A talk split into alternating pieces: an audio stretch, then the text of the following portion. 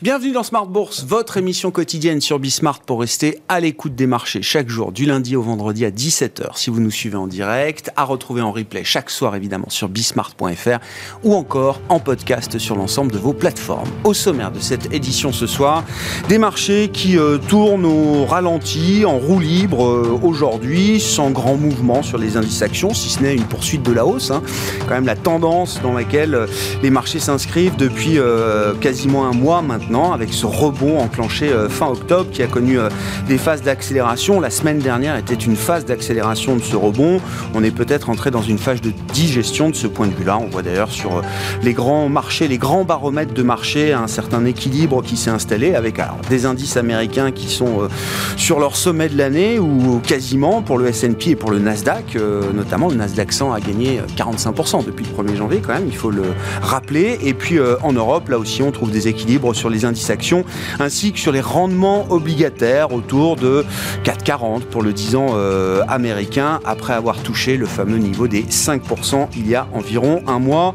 Parmi les mouvements du jour, quand même, il faut noter la chute du pétrole avec le report annoncé de la réunion de l'OPEP, qui devait se tenir ce, ce dimanche, ce week-end, et qui a été reporté à la semaine prochaine. Plus de précisions dans un instant avec euh, Comme Dubois qui euh, vous donnera le détail des informations clés du jour sur les marchés. Chute du pétrole de l'ordre de 4%.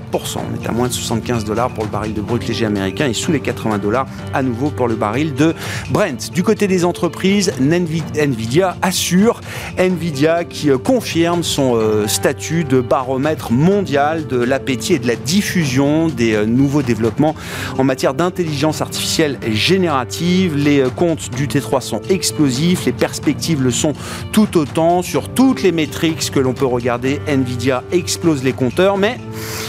le marché cherchait peut-être un prétexte pour quelques prises de profit. Il a fallu regarder dans le détail du consensus des ventes attendues pour le quatrième trimestre pour s'apercevoir qu'un analyste qui projetait 21 milliards avait une projection un peu supérieure à la guidance qui a été offerte par euh, Nvidia.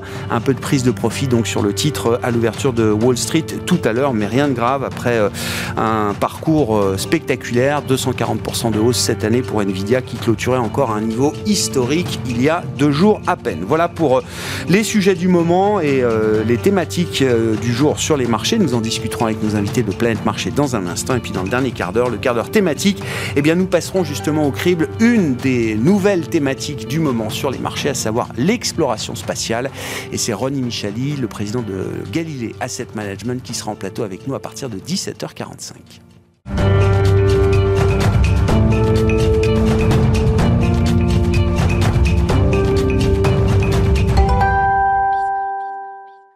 Tendance, mon ami, chaque soir en ouverture de Smart Bourse, les infos clés du jour sur les marchés avec Comme du Bois.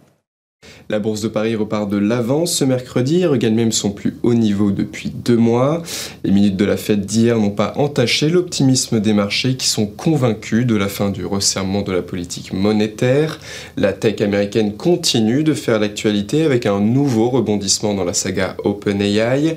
Limogé vendredi par le conseil d'administration de l'entreprise spécialisée dans l'IA, Sam Altman a été réintégré aujourd'hui après une forte pression des salariés sur le bord de l'entreprise entreprises après ces résultats et ces perspectives du quatrième trimestre qui restent explosives, Nvidia subit quelques prises de profit aujourd'hui. Son titre perdait près de 2% à l'ouverture de Wall Street. Autre information importante, aujourd'hui la réunion de l'OPEP prévue ce week-end à Vienne a été reportée au jeudi 30 novembre. Si l'organisation n'explique pas ce report dans son communiqué, une information de Bloomberg prétend qu'il serait dû à l'insatisfaction de l'Arabie saoudite qui reprocherait aux autres membres de l'organisation une production pétrolière trop importante. En réaction, le baril de Brent chute de près de 4% sous les 80 dollars et le WTI américain recule d'un peu plus de 4% à 74,6 dollars. Par conséquent, les valeurs pétrolières chutent, à commencer par Total Energy, dont le titre perd jusqu'à plus de 2% au cours de la séance. Du côté des valeurs, en France, Elior bondit aujourd'hui, son titre gagne jusqu'à plus de 12% au cours de la séance, après que le groupe de restauration collective et de concession ait annoncé une amélioration de ses résultats pour l'exercice clos le 30 septembre 2023 et relevé son objectif de synergie lié à l'acquisition l'acquisition de De Richebourg Multiservice. De son côté, Interparfum progresse aujourd'hui, son titre prend jusqu'à plus de 5% au cours de la séance. Le fabricant de parfums sous licence a annoncé aujourd'hui qu'il vise une nouvelle hausse de son chiffre d'affaires en 2024. Du côté du Royaume-Uni, Kingfisher, propriétaire des enseignes Castorama et Brico Dépôt, recule jusqu'à près de 7% au cours de la séance. Le groupe a revu à la baisse pour la deuxième fois en trois mois sa prévision de bénéfices annuels. Demain sera une journée calme sur les marchés avec la fermeture des marchés américains pour Thanksgiving. Les investisseurs prendront connaissance des PMI flash pour l'activité du mois de novembre pour la zone euro, l'Allemagne, la France et le Royaume-Uni. Tendance, mon ami, chaque soir, le résumé du jour sur les marchés avec Comme Dubois dans Smart Bourse sur Bismart.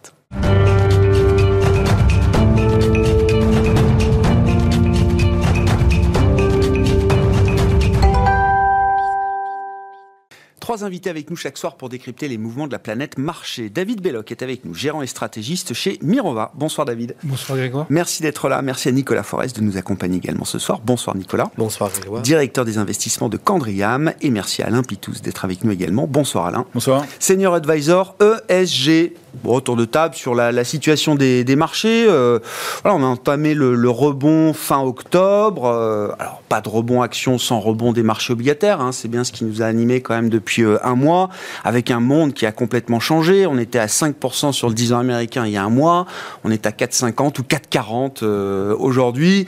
Que vous inspire cette, cette séquence? Qu'est-ce qu'on peut dire de la qualité de ce rebond un peu général et des perspectives peut-être encore pour la suite de de ce rebond Nicolas bah, on avait atteint un niveau assez extrême hein, sur les taux longs, 5%. On, avait débattu est-ce qu'on peut les casser, est-ce qu'on peut pas les casser? Et puis c'est vrai que beaucoup de chiffres ont, amené cette, euh, cette bulle d'oxygène pour l'investisseur obligataire avec un retour à 4,50. Maintenant, on anticipe des baisses de taux euh, de, la, de la Banque centrale américaine.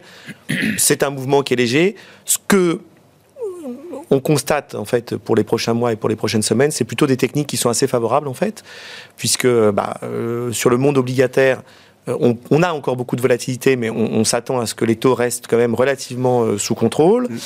Euh, du côté euh, du supply et des émissions de dette obligataire, c'est quand même plutôt OK, c'est plutôt gérable sur l'aspect d'État. On a même des bonnes nouvelles des agences de notation. Du côté du marché à haut rendement aussi.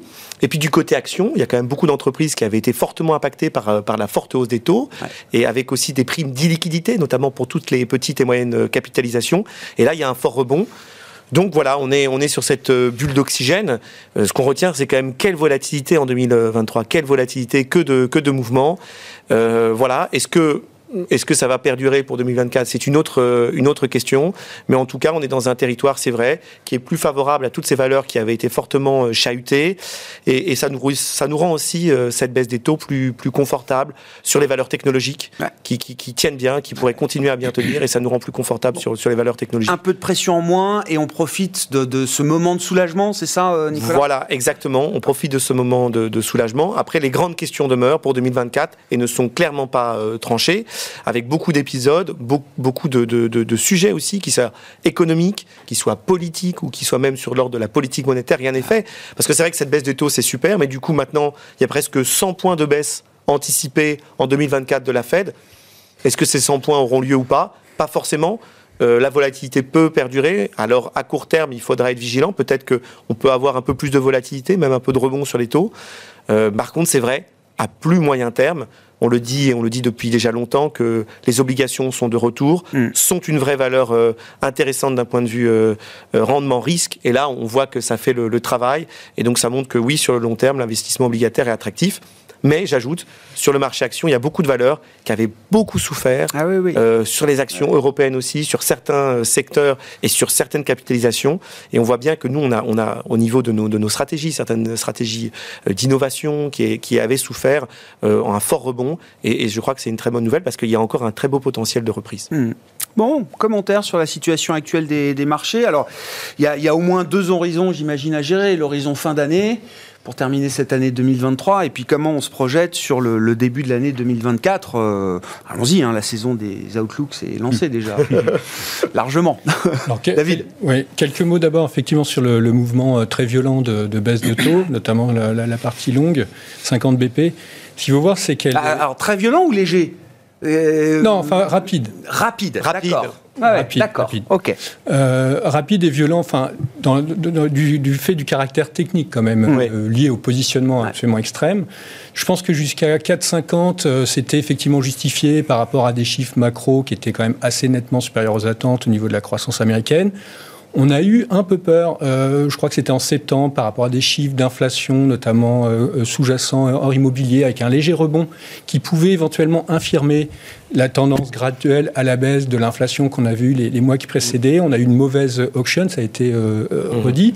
Bon, et surtout un positionnement euh, extrême. Un Max Short des CTA, des hedge funds qui ont, joué pleinement euh, ce seuil des 5%, euh, et des gérants long only qui peut-être étaient peut-être un peu long duration trop tôt, et pour se couvrir, ont joué ce qu'on appelle le steepening, c'est-à-dire une hausse des taux longs, sans remettre forcément en question les positions sur les taux courts. Donc c'est une configuration, bon, finalement très technique, très psychologique aussi, et finalement sur l'inflation, on a été rassuré par rapport au fait que, y compris la courbe sous-jacente, mm. confirmer la tendance graduelle, sans pouvoir en discuter, mais je pense que c'est quand même un argument massu pour anticiper une baisse de, ces taux. Dans un premier temps, taux court, puis éventuellement euh, taux long. On a eu effectivement des chiffres macro US euh, qui restent très solides. On est, nous, notre scénario, et ça a toujours été, ça, reste un soft landing, mais enfin, euh, effectivement, un peu, un peu refroidissement du, du, marché du travail. Et un Jérôme Powell qui a peut-être effectivement un peu atténué son discours et un mouvement extrême de, correction de, position, retour à la case départ. Voilà, 4,50. Donc, qui est finalement. Le nettoyage a été fait. Quand vous voyez à 4, le 10 ans américain 4,50 autour, 4,40, alors, alors voilà, le nettoyage a été fait. Partant de là, vous seriez surpris de voir le, 10 ans américain continuer de baisser. Alors, il s'avère qu'il n'est même pas à 4,50, il est à 4,40. Alors, techniquement, on a même cassé les fameux 4,45, qui, qui est donc le train haussier qu'on a depuis, depuis le mois de mai. Euh, je pense que là, à très court terme, euh, on peut continuer à avoir des bonnes surprises niveau inflation. On a vu hier avec la Fed, finalement, une, un pas de changement de ton. Donc, euh, contrairement un discours qui est d'ailleurs a priori assez dangereux, associer les conditions de financement, notamment les marchés actions, le dollar, les spreads de crédit, les taux longs, à la possibilité ou pas de poursuite de, resserrement. On voit que la Fed là-dessus a été quand même beaucoup plus calme hier. Mm. Donc ça, réduit cette volatilité sur les taux. On a encore peut-être un positionnement apuré. Il peut y avoir une petite tendance encore euh, baissière euh, qui profite clairement au marché action, euh, comme on l'a dit, notamment à la techno américaine, avec Nvidia hier qui, donc, on va dire, est sorti à peu près en ligne. Quoi. Ben ouais, Enfin, moi, je voudrais, on en dira peut-être un mot d'NVIDIA, parce que pour moi, ils sortent très au-dessus des attentes quand même, mais il a fallu trouver. ouais, ouais, enfin bon, l'histoire est intéressante quand même. Hein. Ils projettent 20 milliards de chiffre d'affaires sur le T4, il a fallu aller regarder, c'est ce que je disais, la borne haute du consensus pour savoir s'apercevoir qu'un analyste projetait 21 milliards et qu'il y avait peut-être pour certains donc une forme de déception dans la guidance d'NVIDIA. Non, mais sur le, marché euh, à ce stade et euh, sur le marché, la qualité euh, du rebond d'une certaine manière. Sur le marché, je pense que on l'a pas dit euh, assez, mais il y a un changement aussi euh, depuis la mi-octobre, c'est la baisse euh, du pétrole. Et ça change considérablement pas mal, enfin ça change pas mal de choses. Et ça, ça incite aussi à penser que l'économie va pas si fort que ça. Donc ça, c'est quand même un premier point. Et ça fait aussi, et ça faut pas l'oublier, ça fait baisser le dollar. Il hein. ne faut pas oublier que le, dollar est devenu une valeur pétrole. Hein. C'est quand même paradoxal, mais c'est quand même un peu ce qui se passe. Il baisse aussi depuis ce moment-là. Un exportateur net. Hein, oui, c'est ça. mais c'était pas, pas comme ça il y a 10 ans. Ah bah non. Donc, ça, ça, a quand même pas mal changé. Donc ça, c'est la première chose. La deuxième chose, et, c'est euh, ce discours, je l'entends souvent, c'est on parle beaucoup de volatilité sur les marchés depuis euh, en 2023, mais en réalité, la vol, elle a fait que baisser pendant l'année sur l'ensemble des marchés. Mais ce qui est troublant et ce qui perturbe tout le monde, et dans le discours, c'est quelque chose qui est très troublant, c'est qu'on a des accidents qui sont dignes d'une vol à 40. Et, et, ça, c'est euh, le VIX c'est à moins de 13. Hein. Oui, c'est ça. Et, on parle de la vol des marchés actions. Oui, parce que la vol des marchés c'est une autre histoire. Alors, et, malgré tout, enfin moi, je regarde la vol globalement. Hein, je regarde la vol des matières premières, des devises, la vol, etc. la vol de, des mmh. obligations et la vol des actions, on est sur des niveaux pratiquement euh, au plus bas euh, possible. C'est-à-dire qu'en fait, euh, nous, dans nos chameaux, on, est, on regarde ça sur i4 Alpha entre moins 1 et plus 1, on est à, moins, on est à moins 88 ce matin. Quand on prend la vol composite de tous ces grands marchés, quoi, de tous ces actifs. après, c'est la tendance aussi qui a. C'est-à-dire qu'à la limite, le niveau n'est pas très important, c'est la tendance. Et dans, le, dans le petit choc qu'on a eu mi-octobre, en fait, elle a monté, elle est revenue assez rapidement au-dessus de zéro, donc on était dans une période un peu de stress, puis finalement, ça s'est calmé assez rapidement à cause des matières premières et à cause des devises, mmh. où finalement ça n'a pas beaucoup bougé. Alors c'est vrai que, et, ça c'est euh, très perturbant sur les marchés, et c'est un vrai problème je trouve pour la gestion, c'est ces accidents à répétition. Et euh, la dernière fois que j'étais venu ici, il y avait Worldline, hein, c'était la veille ou le jour même, il y avait il y en a eu plein d'autres depuis. Hein. Oui, c'est ça. J'essaye de tenir la liste à jour, mais. c'est un, catalogue, quoi. Hier, il y avait une. Bayer, avant-hier, c'était HelloFresh. Bon, alors ça se calme un petit peu, c'est plus que 15-20%, c'est pas très grave, mais enfin, quand même, ça fait quand même un peu mal sur des, parfois des grosses valeurs. Donc, ça, c'est un bruit qui est extrêmement gênant en termes de gestion. Ça incite quand même à être assez prudent parce que c'est pas très sain d'avoir d'avoir cette, cette, cette tendance-là sur les marchés. Après, euh, si on regarde les trends, euh, et, ça, euh, nous, on regarde les trades assez mécaniquement. Alors, c'est du passé, hein, forcément. C'est ce que ça porte de, historiquement. Mmh. C'est pas prédictif, mais enfin, en tout cas, ce qu'on constate, c'est que les améliorations sont là sur quasiment tous les facteurs de risque. C'est-à-dire que la vol action continue de baisser dans nos indicateurs. On, continue de penser qu'elle va mmh. continuer dans cette tendance-là. Pour le moment, ça change pas.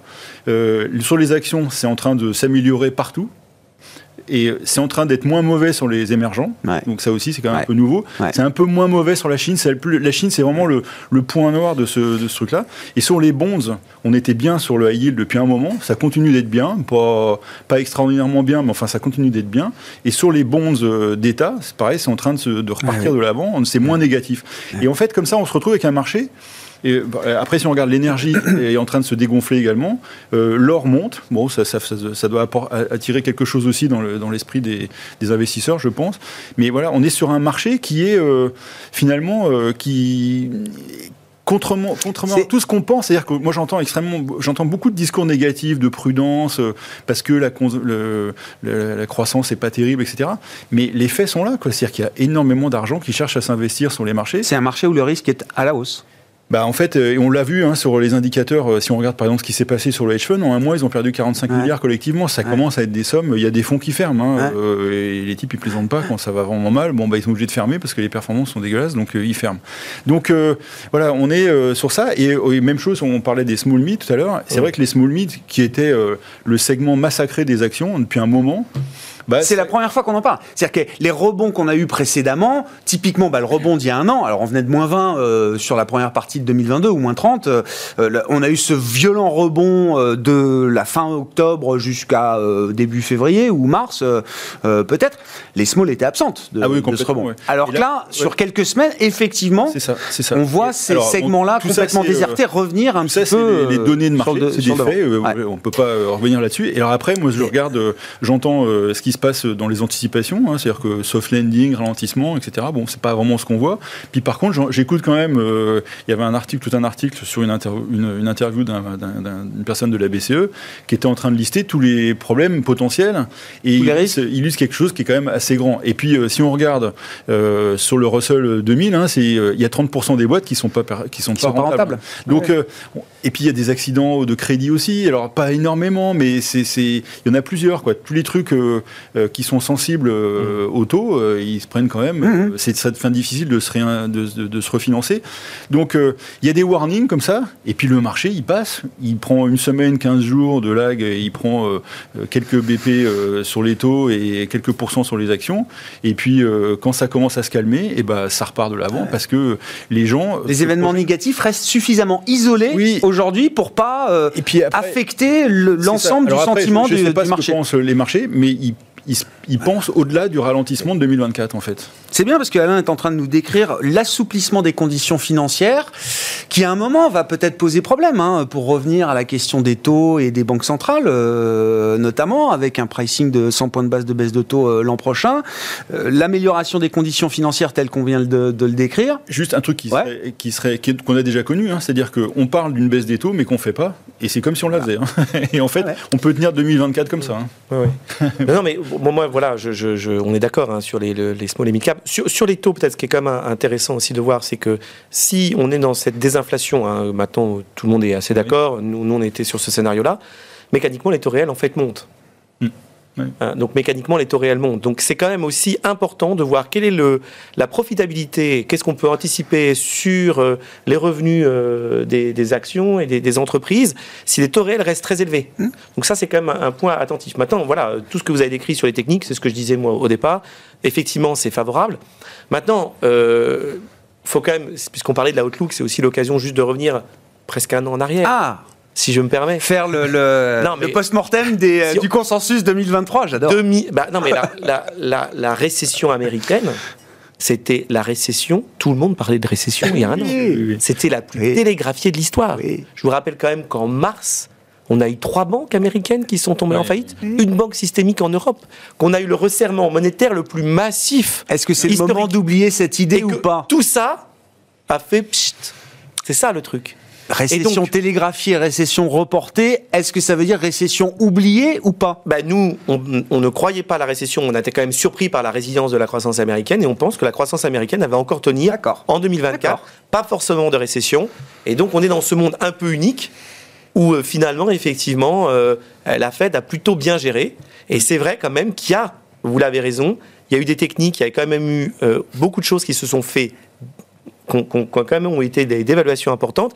Et il y a du potentiel de rebond sur toute une série quand même de classes d'actifs. Ah ouais, je comprends. les obligations, bah, il, y y a du potentiel de rebond. On a parlé des small et mid cap. Il y a euh, comment? L'émergent. L'émergent, effectivement. C'est intéressant. Ça veut dire que là, il y, a l'idée qu'il faut commencer à être contrariant, en tout cas par rapport aux tendances qu'on a observées sur 2023, euh, où on va avoir un Nasdaq, euh, c'est même plus leader, c'est dans une autre stratosphère, où on aura eu un crash, enfin une poursuite du crash obligataire, une poursuite du crash des small caps. Vous dites, à un moment, ces tendances-là, bah, si les taux il faut les, il faut les, regarder différemment. Si les, vraiment les taux se stabilisent, alors toute une série de valeurs qui ont été très pénalisés en 2023 par le business model de la, et, dû à la hausse de taux seront intéressantes à regarder mmh. parce qu'elles ont des valorisations attractives dans toute une série de secteurs, euh, secteurs de croissance. Euh, on a et on a aussi même euh, des secteurs défensifs comme la santé, ça sera intéressant. Moi, il y a une question qui m'intéresse au-delà du calendrier, des baisses de taux anticipées par le marché l'an prochain. En fait, il y a deux questions. C'est qu'est-ce qui va motiver les banques centrales et la Fed en premier lieu à baisser ses taux? Est-ce que c'est le pilotage des taux réels avec une désinflation euh, continue qui doit pouvoir se, poursuivre et euh, euh, l'idée que d'avoir des taux réels à 3, ça n'a pas beaucoup de sens pour l'économie américaine? Est-ce que c'est ça le point clé ou est-ce que c'est autre chose qui fera bouger les banques centrales? Et la question bonus, c'est dans la course aux baisses de taux, est-ce qu'il y a une histoire dans laquelle la BCE pourrait attaquer le cycle de baisse de taux avant la Réserve fédérale américaine?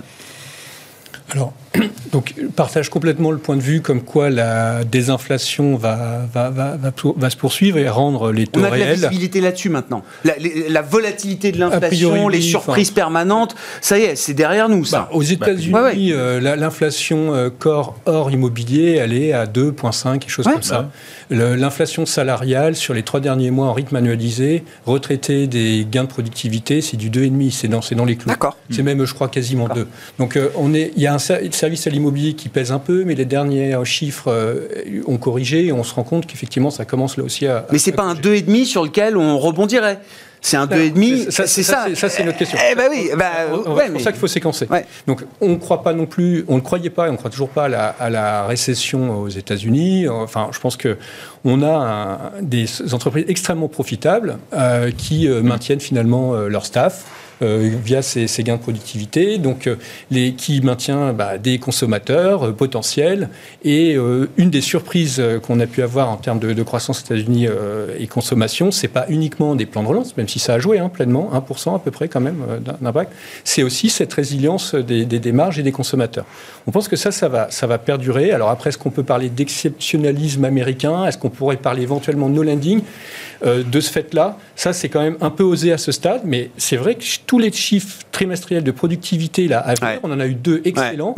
on va les observer, T1, T2, T3, et on n'est pas complètement, euh, à euh, enfin alors je dirais à l'abri, mais c'est une excellente nouvelle. Un risque positif, bien sûr. Risque positif d'une configuration euh, de 95-2000 qui prolonge le, la fin de cycle finalement, avec donc des marges encore au plus haut et, et de l'investissement, des capex. C'est le seul soft landing de l'histoire de la Fed, je crois. Hein, quasi, ouais. Ça. Donc c'est pas notre scénario central, on est plutôt safe landing, on pense qu'il va y avoir un ralentissement, euh, mais, euh, mais, mais c'est quand même à avoir en tête. Euh, bon, il y a une autre chose, c'est que la, les, fameux coûts de, des marges d'intérêt des, sociétés, donc l'impact de cette hausse des taux sur l'économie réelle, on a vu notamment aux États-Unis qui n'a pas mordu l'économie réelle, puisque les particuliers étaient blindés de cash, les entreprises n'ont pas besoin de surfinancer, puisqu'ils surfinancent en 2021 des conditions post-Covid extrêmement favorable. Ça, c'est vrai que donc on parle pas de mur de financement en 2024 a priori. On voit même quelques sociétés qui commencent à se refinancer de manière opportuniste. Mais 2025, ça va être plus compliqué. Donc ça devrait pousser euh, si euh, la Fed en a fini, ou du moins est quand même en très bonne voie de normalisation mmh. inflation, mais veut pas trop que ces conditions mortes sur l'économie réelle, elle aurait quand même tout intérêt Je comprends. à euh, rendre ces conditions de financement plus, plus, plus, plus attractives et, pour, pour, proche de la réalité économique. C'est ça, je suis d'accord. Donc, le but étant pas d'être restrictif pour toute la vie. Non, hein. non, non. C'est ce que je dis. Ailleurs euh, for longer, c'est pas higher forever non plus. Donc, hein. euh, donc, ça peut être. Alors 4, ça nous semble beaucoup. Dès le fin mars, ça nous semble trop tôt. Donc a priori, moins de baisses et plus tard, mais quand même des baisses préventives de ce fait-là. Après, la grosse question, c'est si on est effectivement face à un, rebond fin 2024 ah. lié au restockage, rebond manufacturier, etc., et qu'on est à 2, 2,5 d'inflation avec quasiment, pas, pas du plein emploi, mais 4 de chômage, que va faire l'inflation dans, dans, dans, ce cas de figure? Est-ce que la Fed va, va, baissera quand même ses taux comme, euh, comme, comme le marché potentiellement type. Donc c'est pour ça que on, est, on est long duration, on, pense qu'il y a de la baisse de taux, euh, plutôt long euh, à, la steepening, donc c'est-à-dire dans un premier temps la partie courte puis la partie longue, mais on, observe quand même cette, cette oui, il y a des scénarios de risque euh, attachés à cette idée-là. Hein. Sur la BCE, je pense que la configuration de croissance exigerait effectivement qu'elle baisse plus rapidement. Mais... sauf que pour le coup, l'inflation, elle est plus euh, sticky, comme on dit.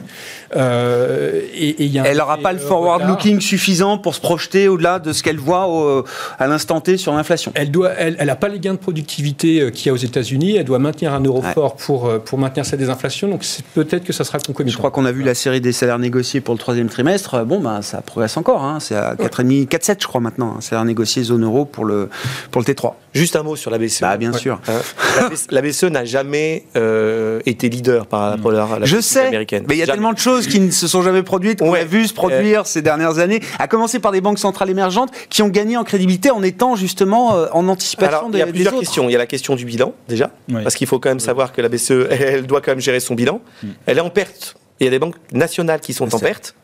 Donc il va falloir les recapitaliser. Euh, donc il faudrait quand même un petit peu réduire le bilan. Est-ce qu'on va réduire le bilan en même temps baisser les taux? Euh, moi, je pense que si la Banque Centrale Européenne euh, alors baisse les taux avant la Fed, ça serait vraiment du jamais vu.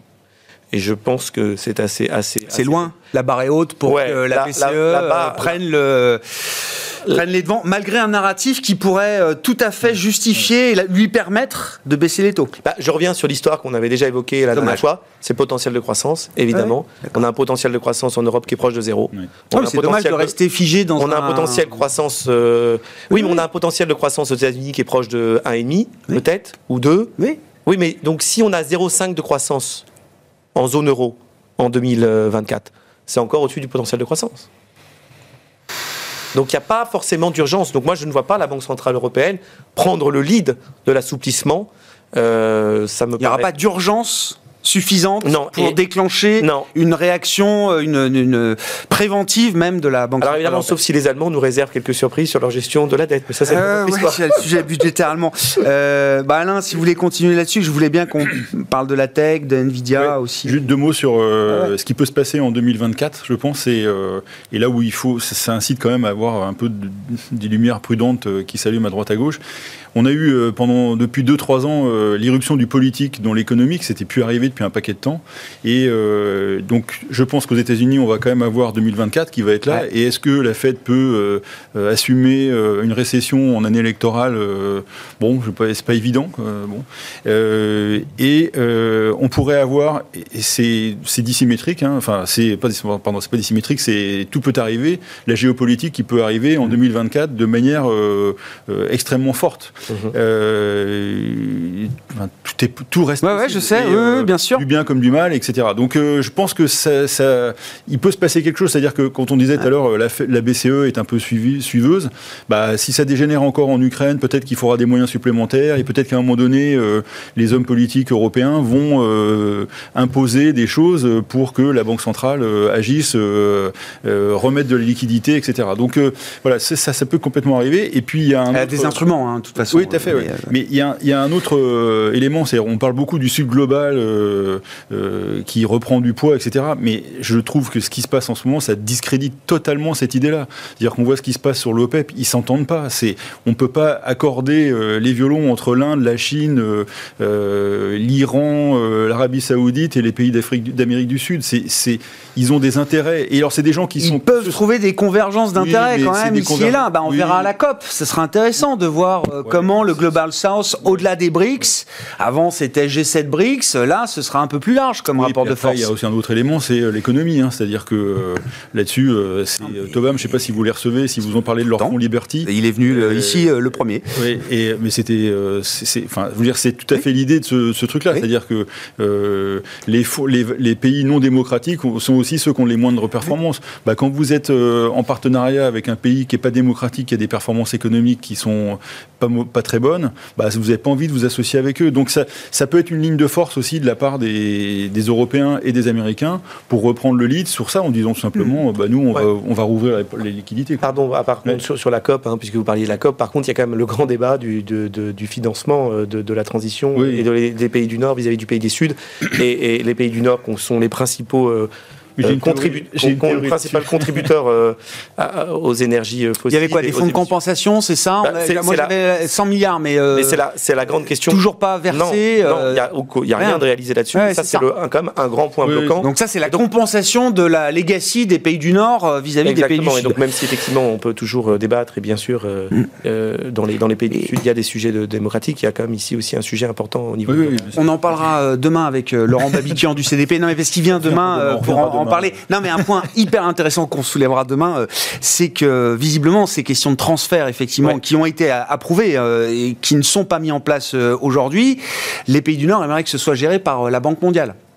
Et le Global South refuse que cet argent-là soit géré aujourd'hui par une institution globale, mondiale, comme la Banque mondiale. Ça pose aussi la question de la légitimité de ces institutions euh, historiques pour nous, en tout cas vis-à-vis d'un monde émergent qui euh, accorde moins de crédit et de légitimité à ces institutions. mais on pourra en parler une autre fois. Je reviendrai demain. Oui, je reviendrai demain. Non, mais je veux qu'on revienne. Euh, bah, je voulais qu'on parle. Alors ouais, Nvidia, la tech. Parce que même s'il y a eu peut-être des petits euh, moments euh, difficiles pour la tech américaine, encore une fois, je disais, le Nasdaq, euh, c'est dans une autre stratosphère. et puis dans le Nasdaq, c'est toujours la même histoire. Donc c'est les 7 magnifiques. D'où ma question tout à l'heure. Est-ce qu'il faut jusqu'où il faut être contrariant? Par rapport à ces tendances qui sont quand même euh, puissantes, euh, lourdes. Voilà, quand on voit encore les chiffres d'Nvidia hier soir, euh, je ne sais pas ce qu'il en sera du cours de bourse d'Nvidia dans trois mois. Ça peut peut-être, je sais pas, baisser de 50% en, trois mois et puis reprendre 150% derrière. Mais quand même, on a l'impression qu'il y a quand même quelque chose de lourd et de puissant, de fondamental qui accompagne aussi ces entreprises. Non, tout à fait. Mais on je pense qu'on n'a pas besoin d'être contrariant compte tenu de, du hmm. mouvement des inflations, enfin, baisse de taux, euh, soft lending euh, et momentum de résultats euh, extrêmement positif chez, pour ces, ces, ces valeurs. C'est cette magnifique. On l'a vu donc hier, effectivement, Nvidia a surpris le consensus en termes de chiffre d'affaires, en termes de marge, 75% de marge quand même. Trois points, trois points au-dessus des attentes. Euh, euh, et, et, donc euh, pour 25 de PE, bon, au plus haut de la, bulle Internet, même ne serait-ce que, je crois, en sortie de Covid, quand il y a eu ce rallye tech, on était bien au-dessus en termes de PE. Donc on a encore de la marge en termes de, de, re-rating. Il faut regarder le PEG, c'est ce qu'on me rappelle le maintenant. PEG inférieur à 1. On me dit voilà, pour ces boîtes-là, il faut réinstaurer le PEG. c'est ça. Donc, et bien évidemment, la baisse des taux, qui, est, qui, est, très favorable à la thématique croissance. on l'a vu dans le rallye des, des dernières semaines, et il y a, y a, je pense que ça va, ça va perdurer.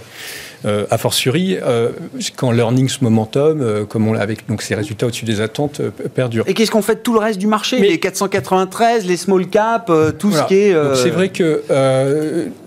il y a un, call évident long terme sur la catégorie petite et moyenne capitalisation. elles, ont, elles ont donc directé. On a une, une un, comment dire, euh, une valorisation qui est quasiment inférieure au large cap, ce qu'on n'a jamais eu, ou alors il faut remonter à 2008. Et bon, on a vu ce que la, derrière ce qui s'est passé, des, des, small caps en 2009-2010. On a donc euh, des baisses de taux qui vont leur être très profitables. On a une corrélation, là, si on parle un peu mm. technique, qui, est euh, sans appel entre la, hausse des taux, notamment long, et, la sous-performance des, small caps. On a une thématique M&A, fusion-acquisition, qui peut revenir un mm. peu. On a quand même des sociétés qui ont, qui ont du cash, des valorisations attractives. Euh, euh, et, donc, euh, selon le positionnement de ces, small caps, on a quand même un biais cyclique qui, mm. je pense, alors peut-être un peu plus prudent dans un premier temps, donc euh, aller s'intéresser au plan de financement de ces sociétés et, au positionnement bilanciel. Mais peut-être dans un second temps, durant l'année 2024, plus largement, jouer la, thématique au sens large. Et donc dans Il y a matière à être récompensé à un moment. Clairement. à investir dans, les small caps. valorisations qui sont, qui sont extrêmement attractives. Mm. Euh, et pour ce qui est donc chez On a ce, cette approche small cap, particulièrement dans les thématiques euh, renouvelables, euh, efficacité énergétique. Et là, on voit qu'effectivement, il y a des dossiers qui sont à des mm. niveaux très, très intéressants en termes de valorisation. À, à ce sujet-là, David, comment on va justifier... Alors, est-ce que ce qu'on a vu sur quelques dossiers emblématiques euh, de développement d'énergie renouvelable, euh, Siemens Energy, euh, beaucoup autour de l'éolien euh, d'ailleurs, mais pas uniquement, on a quand même le sentiment qu'il y a une grosse contre-performance du secteur des développeurs d'énergie renouvelable en Europe et aux États-Unis. Je Je mets pas toute la chaîne hein, parce qu'il y a peut-être des équipementiers pour ces développeurs-là qui s'en sortent très bien. Mais la partie développement, a quand même énormément souffert. Comment on va l'expliquer? Comment on va le justifier euh? C'est une crise de maturité. Crise de maturité. Crise de maturité. Enfin, c'est un peu euh, rapide de, conclure crise de maturité, mais on voit que on a un certain nombre de sociétés qui ont eu une croissance exponentielle, qui n'ont pas su, du fait de chocs exogènes, notamment donc euh, Ukraine, mm. qui n'ont pas su gérer les, chaînes d'approvisionnement, qui ont eu donc des difficultés à délivrer d'un point de vue opérationnel. Euh, et on voit que tout ça, c'est en train progressivement de, de, revenir, de revenir euh, en l'ordre. Bon, dans le cas de Siemens Energy, on a euh, un problème avec l'éolien offshore et un problème notamment technologique qui est spécifique principalement à Siemens Energy, mais qui euh, direct la thématique offshore. Se diffuse au-delà de. bien on a aussi des sociétés qui ont été pris en tenaille entre des prix d'électricité de, renouvelable qui étaient traités avant les, les chocs exogènes dont on parle et une hausse des coûts une hausse des taux d'intérêt, des difficultés de financement, avec euh, donc une compression de marge. Et on voit qu'on commence à avoir des appels d'offres avec des coûts, enfin des, prix, des nouveaux prix de sortie, bien sûr, sortent au-dessus. Bien sûr. Et, donc là, le business model retrouve son retrouve son, sa pertinence.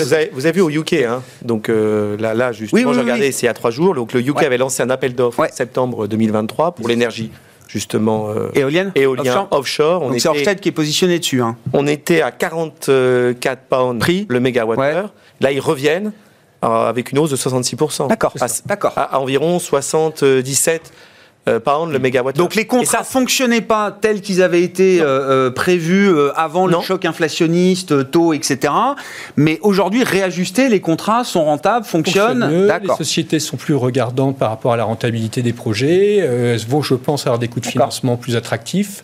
Et puis il y a une logique de flux en fait. C'est des ETF euh, renouvelables et qui ont décollecté et qui vont euh, recollecter sûrement quelque part en 2024. Donc c'est une crise de jeunesse alors. Oui, c'est plus une crise de jeunesse que de maturité. La maturité c'est maintenant. Moi je dirais, que c'est plus une crise de jeunesse. enfin c'est une crise quoi.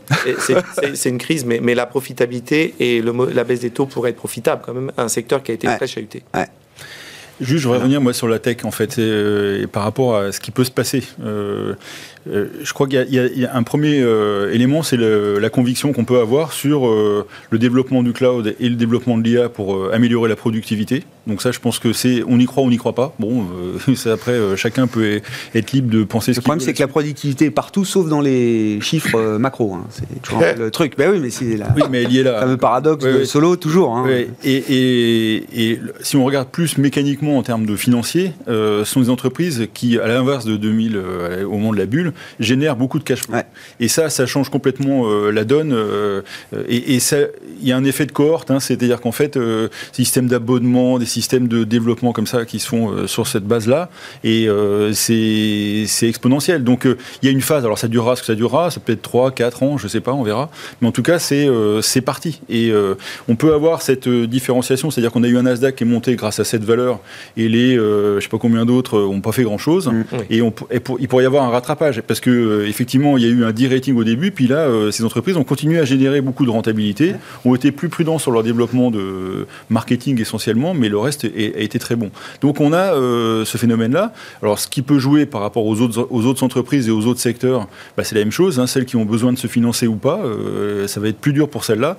Et je pense que ça joue pour le renouvelable, hein. c'est-à-dire qu'il y a des entreprises qui n'ont pas forcément un énorme besoin d'investissement euh, et qui, qui, qui, vont bénéficier euh, euh, des investissements précédents pour générer ce cash flow, surtout si les prix sont un peu améliorés. Donc on va avoir comme ça une différenciation par secteur et ah au sein des secteurs, parce qu'il y a des boîtes qui n'ont pas fait ce, ce choix-là. Donc sur ce plan-là, hormis, enfin, si on enlève tout le reste, euh, les problématiques de banque centrale, etc., c'est des entreprises qui vont se développer, dont les cours de bourse euh, vont être euh, aspirés vers le haut. Donc, oui, c'est un pari. C'est pour ça que je trouve que cette année est quand même, euh, oui, effectivement, euh, montre bien quand même la puissance de, la tech. Hein. Enfin, Nvidia, que les taux montent, que les taux baissent, euh, Nvidia est toujours au plus haut historique. Bah, hein. Bien sûr. Enfin, ils non, mais enfin, je veux dire, dans l'IA, oui, et ils sont, eux, ils font, ils fabriquent les pioches de la rue vers l'or, quand même. Mm. Hein. donc voilà, quoi. Ils en profitent à plein pot. Sur les émergents, et effectivement, bah, dans, dans, les perspectives un peu 2024, vous les évoquiez euh, tout à l'heure, oui, c'est une sphère, alors euh, que ce soit sur la partie obligataire, crédit ou action, j'en sais rien, mais c'est une sphère qui mérite d'être peut-être, euh, alors à nouveau regardée, repondérée peut-être même dans les portefeuilles et les allocations, Nicolas? Bah, En tout cas, beaucoup d'investisseurs, comment dirais-je, ont été échaudés. Ouais. regardez un flux tout à l'heure, il y a presque 75% de, des flux entrants qui sont sortis en 2023, donc les gens... Sur la Chine. Sur hein. Chine. Sur la Chine sur la Chine, sur la Chine. Mm. Enfin, c'est une grande partie du marché émergent. Euh, la Chine, c'est vrai, euh, gros problème économique. On va pas refaire l'histoire que tout le monde connaît. Peut-être une surprise euh, en 2024 à voir. Par contre, le reste des pays, il y a quand même pas mal d'opportunités. si on parlait, pour faire la transition avec ce que vous avez dit sur, sur le secteur technologique, bah, il y a un pays qui en bénéficie, la Corée. Euh, la Corée qui, bénéficie par exemple sur les semi-conducteurs, euh, aussi avec Samsung qui peut bénéficier euh, de cette croissance au niveau des valeurs technologiques, et puis aussi à toute l'Amérique latine, avec notamment le Brésil qui tient bien, et sur certaines sociétés en particulier qui a encore pas mal de potentiel.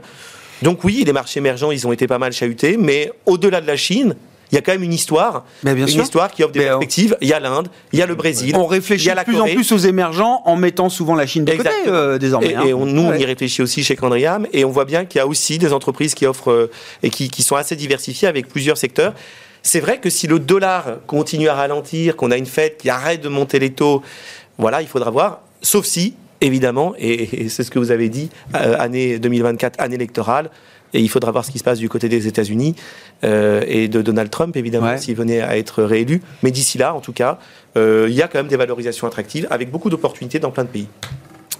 Et oui, la Corée du Sud, du point de vue des marchés, est considérée comme un pays émergent. Ça, m'a fasciné. oui, bah moi je suis désolé. Non, mais, non, mais je sais. Non, non, mais c'est pas contre vous, Nicolas. Mais, pour les gens qui écoute, se disent peut-être, tiens, la Corée du Sud, c'est bizarre. Vous savez, bah, dans la vie des marchés, si la Corée du Sud fait C'est souvent une question que je, pose, que je pose à un candidat. C'est c'est quoi un pays émergent? Et là, vous avez eh autant bah de, réponses que de, que de candidats. Euh, émergent, je sais pas. Oui, si, sur la thématique émergente, euh, bon, il y a peut-être moins de Niveau de, euh, situation budgétaire, il y a peut-être euh, des, États qui ont effectivement moins dépensé post-Covid que les pays occidentaux, donc ils se retrouvent euh, finalement avec des situations budgétaires. Mmh. Beaucoup m'expliquent que certains pays, le Brésil notamment, sont des pays qui, à travers cette crise, alors c'était les Fragile Five il y a 10 ou 15 ans, hein, c'était ça, ce sont des pays, à travers la gestion monétaire et budgétaire, qui ont énormément gagné en crédibilité aux yeux des investisseurs globaux. Tout à fait. Donc, euh, donc, de ce point de vue, on est, quand même globalement des, des, trajectoires assurantes. Des banques centrales émergentes qui, pour le coup, ont commencé à prendre le lead et qui, pourrais continuer à le faire parce qu'elles avaient de l'avance euh, à la fois dans le, dans le resserrement et maintenant dans le dans la baisse des taux, un positionnement là aussi complètement apuré, des valorisations attractives. Bon, c'est vrai que le, le, pivot fait serait clairement euh, le catalyseur. Le kicker, euh, oui, bien sûr. On ne l'a pas encore complètement, mais on peut commencer à s'intéresser euh, en termes de recherche de rendement sur, sur certains, certains pays. et pour ce qui est de la recherche de rendement, puisqu'on parle de, de, ces placements obligataires, c'est vrai que nous, on, a on est long en duration sur l'Italie voilà. C'est pas émergent. Hein. Non, non, quand on dit dire pays émergent, non. D'autres manières d'aller chercher Ah, du rendement. C'est quoi le rationnel? Alors, le rendement Bah, et, et un risk-reward finalement très, très acceptable Bah, euh, pour un 200, pays 230, présenté comme euh, l'homme malade de l'Europe depuis euh, que l'Europe Bah, existe. hein. L'homme malade de l'Europe, mais finalement, on se rend compte que les- la, la croissance cette année, les anticipations de croissance l'année prochaine euh, sont au-dessus euh, de la, la- de- bon, clairement de l'Allemagne et de la moyenne euh, des, des pays. On voit des, des réformes. Il y avait le super bonus sur la construction, donc ont un peu effectivement. euh, chahuté les investisseurs et au niveau de la trajectoire d'endettement, on voit que tout ça c'est en train de revenir globalement dans, dans l'ordre et, et des spreads euh, attractifs avec euh, des, des instruments euh, BCE qui sont là pour euh, éviter la, la catastrophe et, et, et finalement un marché du travail solide, une production industrielle qui pourrait rebondir aussi euh, quelque part au second semestre de l'année prochaine, mais qui a tenu, mis à part la construction, sur la machinerie, outils. Donc un seul primaire positif, hein, ce qui n'est pas le cas de tous les pays, à commencer par la France. Donc en fait, euh, une situation qui n'est pas si catastrophique au vu du, du, du spread de plus de 200 BP qu'on a pu avoir euh, il, y a, il y a quelques Ouais, semaines. qui est revenu un peu. hein, Et qui est revenu à Ouais, ouais. 170. Ouais, c'est ça, ouais. Donc euh, en termes de portage, ça nous semble être euh, attractif. Avec le satisfait, pardon, d'une euh, agence de notation Bien comme Moody's. Qui a, euh, après avoir euh, maintenu pendant 15 mois la perspective négative sur la notation de l'Italie, a finalement décidé de la relever à stable. On saluera aussi le Portugal qui a retrouvé deux crans de plus chez Moody's. Et la Et la Grèce. Investment grade. il y a un mois, qui euh, est redevenu investment grade chez euh, S&P. On s'arrêtera là. Merci beaucoup, messieurs. Merci d'avoir été les invités de Planète Marché ce soir. David Belloc, Mirova, Alain Pitous, Senior Advisor ESG et Nicolas Forest, Candriam.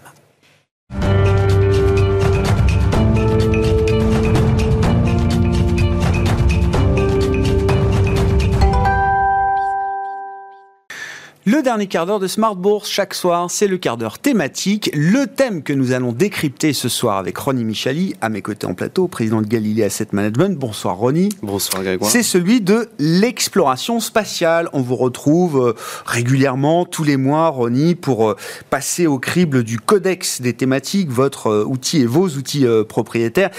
L'intérêt, les forces, faiblesses des euh, 25 grandes thématiques que vous avez cataloguées, Ronnie.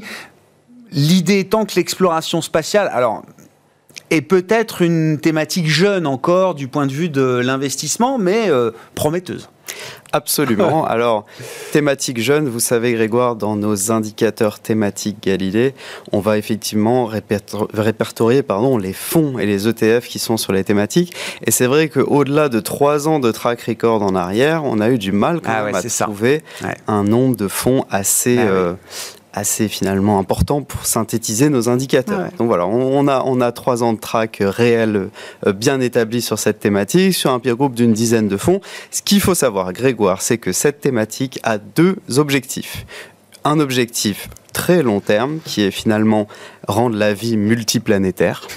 Euh, et puis un deuxième objectif, un plus réaliste, plus court moyen terme, qui est d'améliorer la vie sur Terre grâce aux études qu'on peut faire dans l'espace. Finalement, développer l'innovation dans l'espace pour que ça nous serve sur Terre.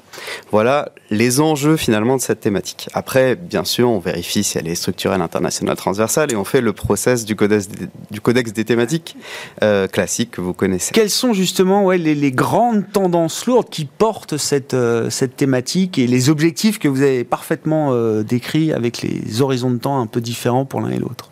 Absolument. Alors, la première chose, c'est de vérifier si la thématique est structurelle.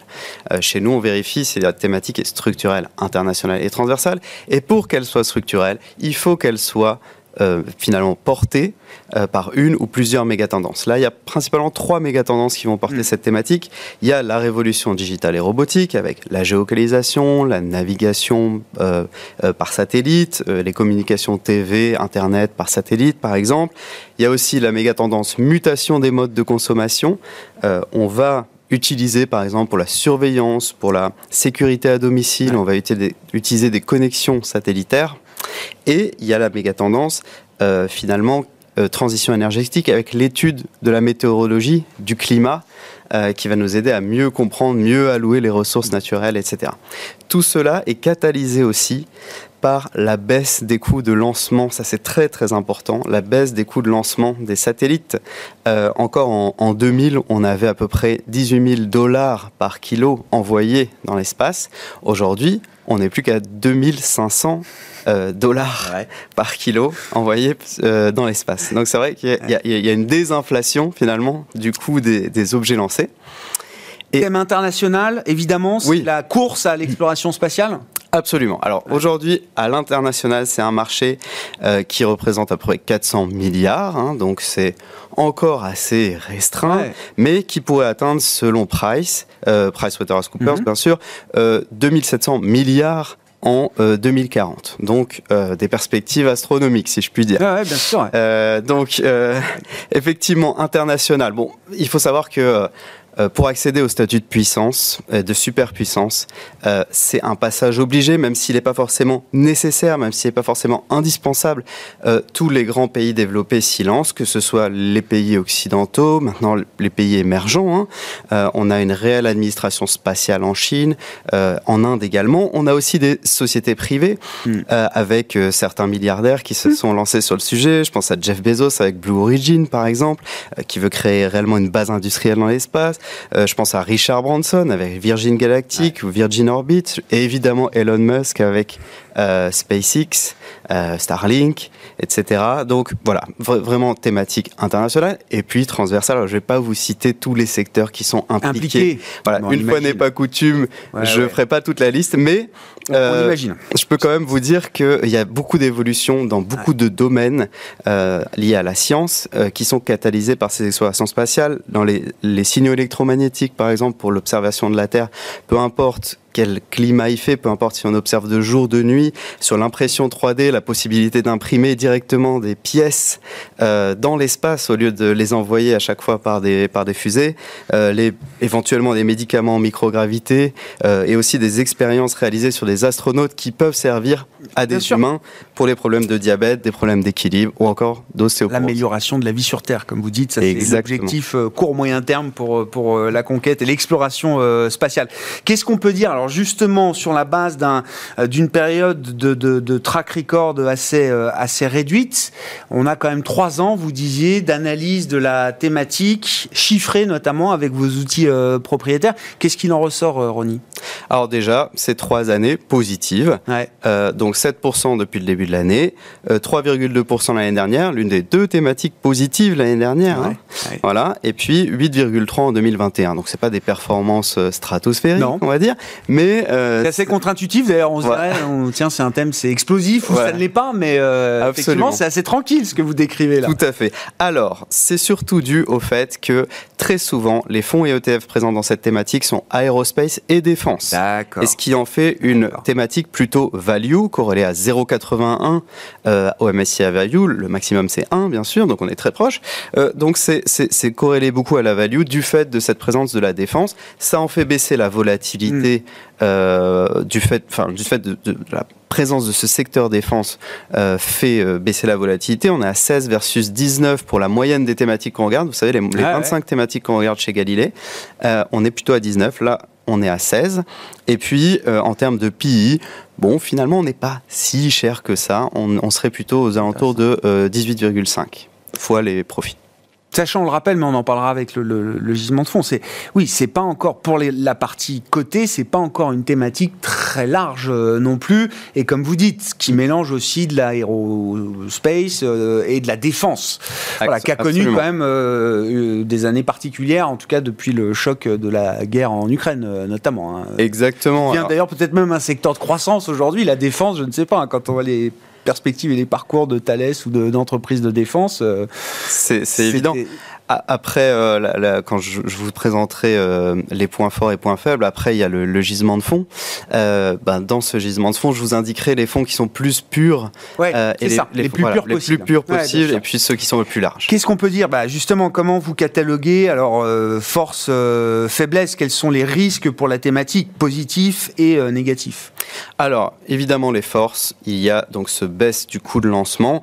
180 fusées en 2022 hein, ont été lancées lancé, euh, là-dessus, SpaceX en a lancé 61 quand même, donc ça, commence à devenir assez. Voilà. Space, euh, enfin, je veux dire, Starlink, euh, qui a mis en place le 5 millième satellite de sa constellation Starlink, hein, donc pour, pour avoir l'Internet par satellite finalement. des investissements publics importants aussi au, qu'on peut, qu'on peut mettre dans les points forts de cette thématique. les fameux PPP, partenariat public-privé, notamment celui de la NASA avec euh, SpaceX pour 5 euh, vols supplémentaires d'astronautes vers la Station spatiale internationale.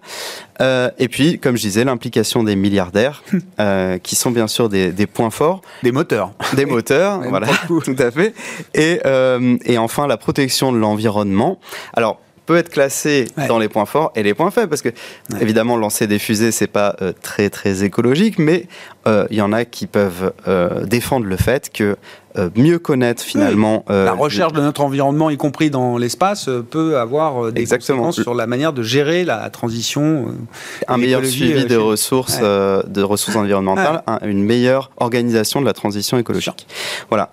Au niveau des points faibles on a comme euh, tous ces secteurs qui sont très liés avec la politique, parfois, parfois, euh, finalement, un manque de vision long terme des gouvernements, parfois des problèmes de géopolitique, c'est-à-dire on a eu, par exemple, sur la Station spatiale internationale, même si ça n'a pas remis en cause le projet des anicroches lorsqu'on a eu euh, la guerre, le début de la guerre Russie-Ukraine, et enfin, point faible, la privatisation de l'espace, qui est quand même une question, c'est-à-dire privatiser l'espace pour des projets commerciaux, euh, augmenter de ce fait éventuellement les débris spatiaux qui sont, euh, qui sont vraiment un vrai, euh, sujet. Voilà, ah un vrai sujet puisque ça, ça, augmente le nombre de réparations sur les stations spatiales, sur les satellites, etc.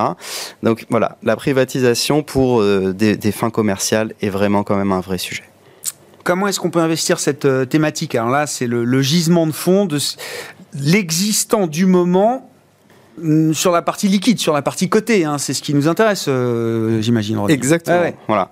Donc, Attention à la pureté de la thématique. Hein. Là, c'est vraiment une question pour cette thématique. Attention au thématique washing. Euh, donc, il faut vraiment choisir un fond qui convient aux critères que l'on s'est fixés.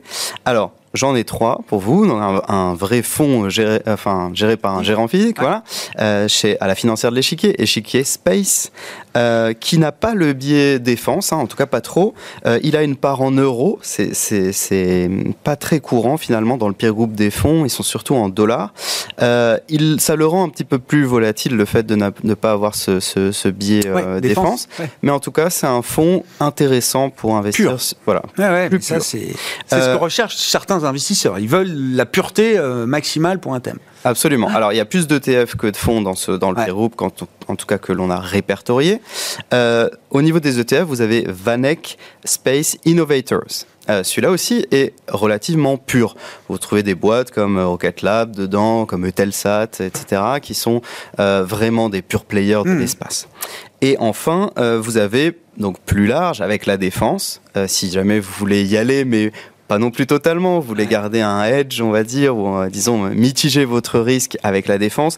Vous avez Invesco Aerospace and Defense. Euh, et là, vous retrouvez des boîtes plus courantes comme du Boeing, du Lockheed Martin, euh, du Honeywell. Qui ont une partie de leurs activités tournées évidemment vers le spatial. Absolument. Voilà intéressant. Bon, on verra. On attend un peu des IPO emblématiques. Il faudra peut-être les attendre encore longtemps. Elon Musk confirme qu'il euh, est prêt à mettre en bourse euh, Starlink. Donc ça, c'est la division satellite hein, au sein de, SpaceX. Euh, mais c'est pas avant plusieurs années, sans doute. Hein. Vraisemblablement 3-4 ans. Euh, d'après les, derniers échos que l'on a sur le marché, ce serait vraisemblablement 3-4 ans. Bon, en tout cas, thématique jeune mais prometteuse, c'était le, sujet du jour avec vous. Euh, Ronnie, merci beaucoup d'être venu parler de ce thème de l'exploration euh, spatiale, naissant sur le plan boursier, mais effectivement avec euh, des perspectives qui sont encore très largement devant nous. Ronnie Michali, le président de Galilée Asset Management, qui était avec nous, l'invité du quart d'heure thématique de Smart Bourse ce soir.